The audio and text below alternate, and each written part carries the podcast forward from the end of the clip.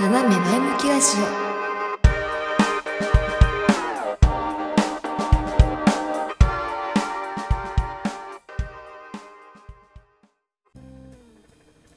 オ。いややるとは思ってもなかったですね。50回目の配信。ついにですね、えー、私のこのポッドキャストの配信が、えー、前段のキョンと昼下がりを語るとうとうを とうとうをのね配信を含めて今回で50回目を迎えました。いやよく続けてこられたな私とつくづく感じますね。私ってねまあ私に年しい人は結構ご存知だと思うんですけど飽き性なんですよ。とことん飽き性あの熱しやすく冷めやすいタイプ物事に関してはね。なんかこれ興味があるないいなって思ったらすぐ手をつけるんですけどまあそれのそのね火がついたことをある程度知ってしまったらまあすぐ手を離すような人間なのでなかなかこう一つのことを深めるみたいなのはなかなか今までの経験だと音楽音楽ぐらいしかないですけどいやこのポッドキャストもなんだかんだ、まあ、ちょちょいちょいね休止とかありましたけど50回まで続けてくれることができて私は自分にすごい関心をしております。そしてですね、まあ、自分がここまで続けられてこれたのは自分がねちゃんと頑張ろうって思ったところもありますけども何より聞いてくださっている皆様がいたからこそなんだなとここ最近すごい身を身に染みて感じています。今回その50回目の配信に向けて皆様からお便りを募集したりとかもしていたんですけども、まあ、それ以外のところでもいろいろこうあ自分のこの配信って人に影響を与えることができているんだなとか何かしら人にこう提供できているんだなっていうところがあったのがあったなとは感じていて。まずそれが後であのいただいたお便りはね今回の50回目を迎えるため迎えるためため？の あのお便りは後でご紹介するんですけどあの特にね私はねおおおって思ってたっていうか嬉しいなって思ったのがもちろんそのこうリスナーさんで聞いてくださった方々でツイッターとかでね感想をつぶやいてくださる方いるいらっしゃるんですけどそれはねもちろん見させていただいてるしこう感想に「いいね」しに行ったりとかもやってるんですけど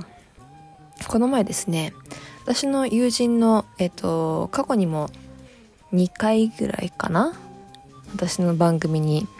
えー、ゲストとして来てくださったコバちゃんからわざわざ LINE で あの感想を送ってきてくださいまして。でまあ個人的な LINE なのでそのまま文章を読むわけにはいかないんですけど、まあ、ざっくりこんな感じが感じの文章で送られてきたよっていうのを紹介したいと思います。うんとね。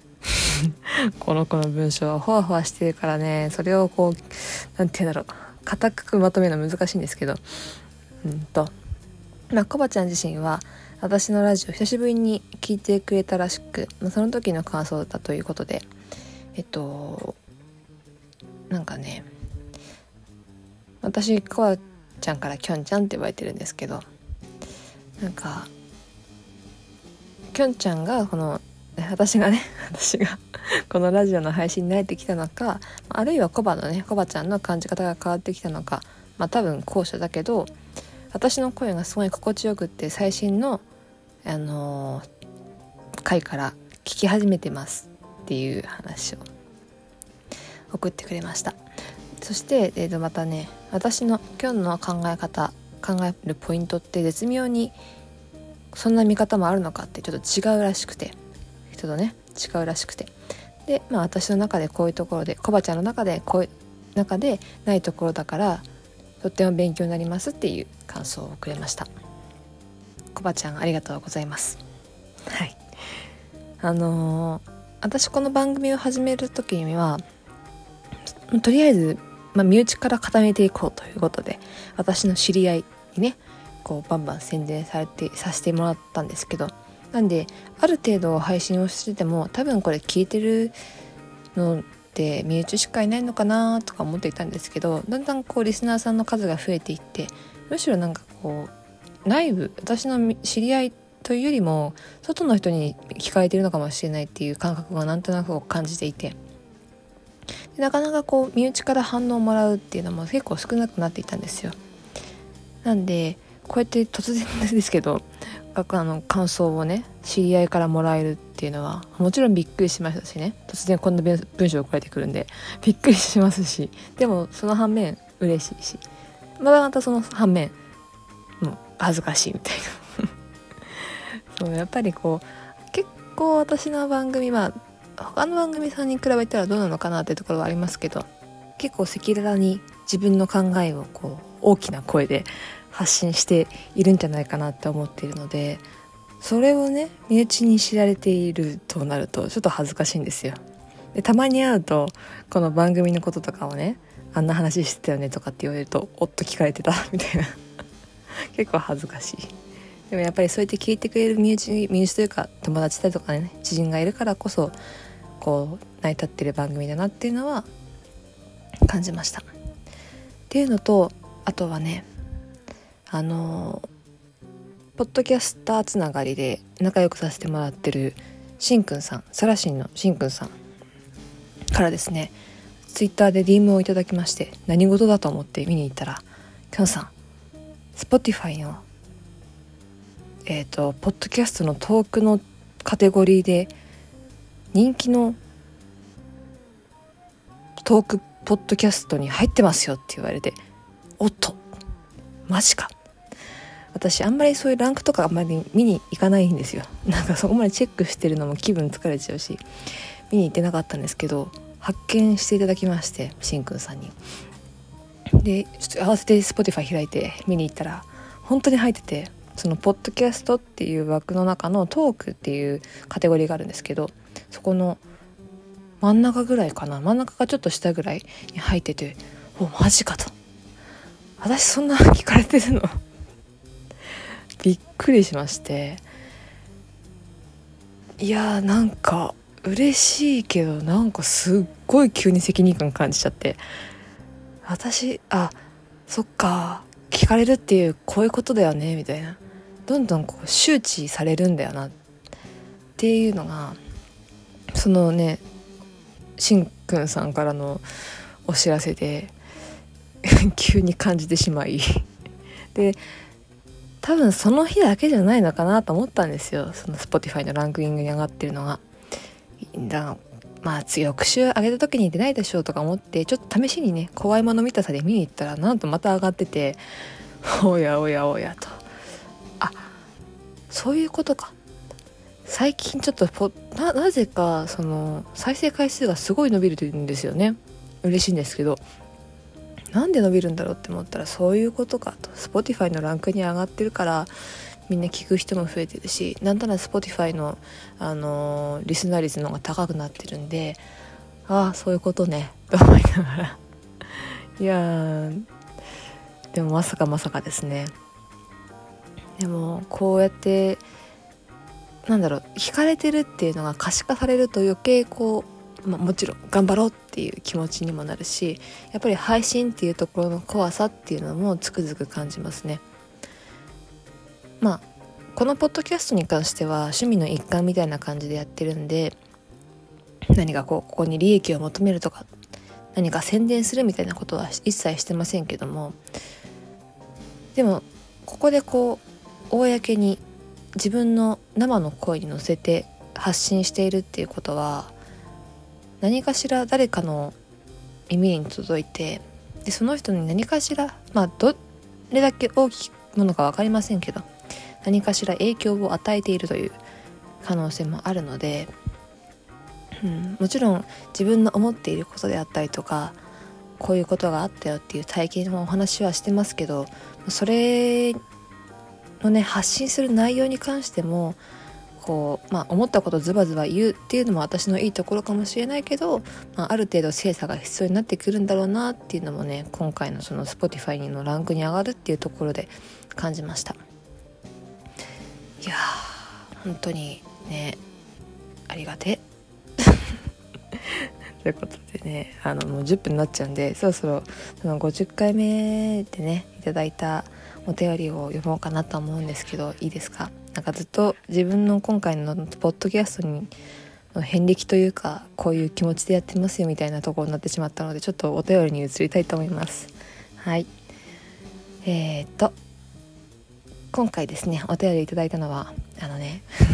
みんなにちょうだいって言ったんだけどね1通しか来なかったんだ。でもこうやって送ってくださる方がいるってことは本当にありがたいのであの皆さん遠慮せずにどんなことでもいいんで送ってくださいね。今日は今日はねあのすごい喜びますんで。はいということでお便り読ませていただきます。えー、ラジオネーム熟女忍者さんですね。2回目のお便りありがとうございます。はいえー、50えっ、ー、とあこちか配信50回目おめでとうございます。ありがとうございます。毎回の配信できょんさんの独創性や生き生きとした感性に触れたくさん刺激をもらっています。さてトークテーマのお願いですとかのなのですが学生時代に着ていたやばい服について語っていただけませんか？ということですね。熟女忍者さん忍者さんありがとうございます。いやそっか独創性生き生きした感性。やっぱりなんか私とおかしおかしいっていうか人と違うのかな？なんか自分でそういう感覚がないんですけどさっきのコバちゃんにせよこの熟女忍者さんに忍者さんにせよ。なんかね、まあ、あの他の普段ツイッターとかでいただけるご感想でもそうなんですけど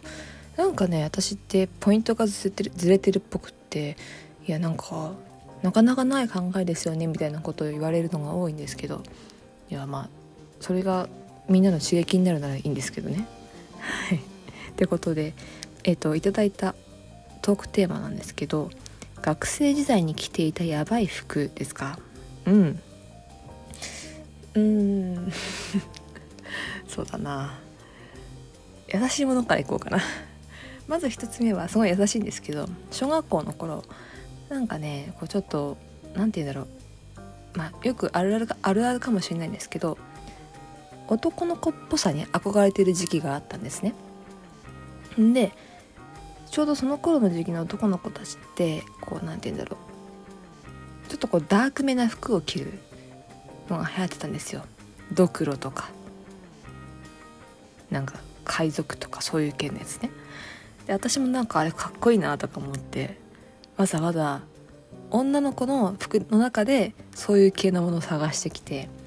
もうなんか黒地にドクロの絵が描いてあってでこう血しぶきがプシャってなってる柄のプリント T シャツを着てでなんかチェーンとかぶら下げてたことはありました。っていうのがまあ今思うといややばいっつうか尖ってるな私みたいな。服でしたね。でえっ、とまあそれは小学校の頃だったんですけど、まあ、中高とは制服だったんでしかも地味に生きてきた人間なのであまりこうやばいっていうような服は着てなかったんですけど大学時代ですね。大学時代が一番やばいかな。えっとねその大学の中でも優しめな話をするとまず一つは、えー、全身タイツ、まあ、これはねミュージカルサークルにいたので何かしら衣装っていうものを自分たちで用意するんですけどキャッツを上演した時があったんですね。でその時に、まあ、やっぱりキャッツってあの劇団四季さんがやっているキャッツなんですけどあのー、全身タイツなんですよ。ピッチピチの。もうなんかもう体の線なんか隠すとこどこもないぞみたいな。で私がやった猫ってこう他の猫ってねこう毛糸でところどころこう毛皮をつけてるんです全身タイツに。でも私は一切どこにも毛糸がついていないみたいな。全身タイツに色つけただけの猫だったんでまあ全身のライン見えますよね。やばかったなって 思いますけど。はい。っていうのがまあ大学時代のやばかったなっていう、えーとまあ、弱めの弱めね。弱めの方のやばい服。でさらにやばいなって思ったのがえっ、とまあ下着姿で舞台に上がったっていうことですかね。えー、これもまあミュージカルの舞台なんですけどシカゴってご存知の方いらっしゃいますかねあのー、女性をメインにねお話が進んでいくちょっとアングラ系のミュージカルなんですけど基本的に衣装が下着なんですねで、まあ、なぜかなんですけど先輩に、えー、じゃあ今日はこれね」って言われて渡された衣装がですねえーまあ、そのサークルのそのシカゴの演目の中で1位2位を争う布面積の少なさ。布面積が1位2位を争うぐらい少ない衣装で。うんとね何て言えばいいのかな。ちょっとタンクトップ系の、えー、トップスに、えー、パンツ一丁ででガーターベルトして網タイツでヒール。以上。みたいな感じですね。いやーなんか最初先輩にその衣装渡されて「あこれ着るんですね」って言って合宿の時に 合宿所で着替えてでいざさこうちょっとこう外に出てみたらやばいぞっていう目で見られ 本当にあんでしかもパンツの何ていうの脇？腰骨のところ？縦にレースなんですよ。いや透けてんじゃんみたいな。肌透けてますよ。っていう 状態で。でもそれね舞台上だから許されるんだと思ったんですけど文化祭の時にその衣装で外に出なきゃいけなかったんですよ。ちょうどその時期あのー、あれ。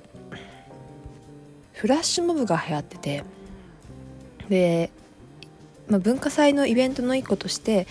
我々のサークルがフラッシュモブをしましょうと。いうイベントがあって。で急にそのキャンパス内でミュージカルが始まるっていうやつだったんですね。でただ急に始まるっていうことは衣装で歩いてたらすぐバレちゃうんでとりあえずこう上に羽織るものを羽織っていきましょうみたいな。でその時に シカゴの格好でトレンチコートの下に そのさっき言ったじゃん。もうほぼ下着姿みたいな状態で行って。う。ん地女ですよね完全にね。コートの下に下着ですもん。でキャンパス内の真ん中ら辺でふってコート脱いで急に下下着姿の女が現れるみたいな。それが大多数っていう感じ。普通に やばいよね。今思うと。今思うとやばいし当時もやばいってもちろん思ってた。けどだんだんこう麻痺してきてて言うて布があるからいいじゃないっていう感覚でもあったかなって。今 当時はね。そうですね。そんな感じだった。気がする。みんなの感覚もおかしかった。言うて別にほらちゃんと隠さなきゃいけないとこ隠れてるでしょみたいな感じで。でも通りすがりのお客さんは「え？みたいな。2度3度見みたいなことで そりゃそうだよな。そうなるよね。とは思いますけど。そんな感じであの学生時代はやばい服を、えー、まあ二十歳超えてとかそんな感じかな。に着てたなと思いますよ。普通にやばいね。今じゃ無理だもん絶対。当時はなんか当時あのあんまり綺麗な痩せ方をしてなかったのでこうくびれまあくびれはあったけどこう綺麗なくびれじゃないしお尻もあるわけでもないし胸があるわけでもないんでなんかペラペラな人間が下着着てんなみたいな。多分セクシーさのかけらもなかったと思いますけどね。ということでした。はい。熟女忍者さん忍者さん言えない。忍者さん。こんな感じで。大丈夫そうですか？ということで あの、まあ、50回目を迎えた私の、えー、斜め前向きラジオなわけなんですけども今後もね、えー私のペースでちょっとずつ進めていこうと思います。これからはこれからはっていうわけではないないですけどこれからもあのできる限りこう聞いてくださってる方とのコミュニケーションをとっていきたいなと思っているので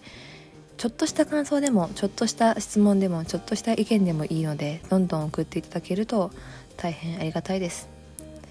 送っていただく場合は Twitter の DM とか「ハッシュタグ7ラジ」とかあとは概要にあるフォームで送っていただければ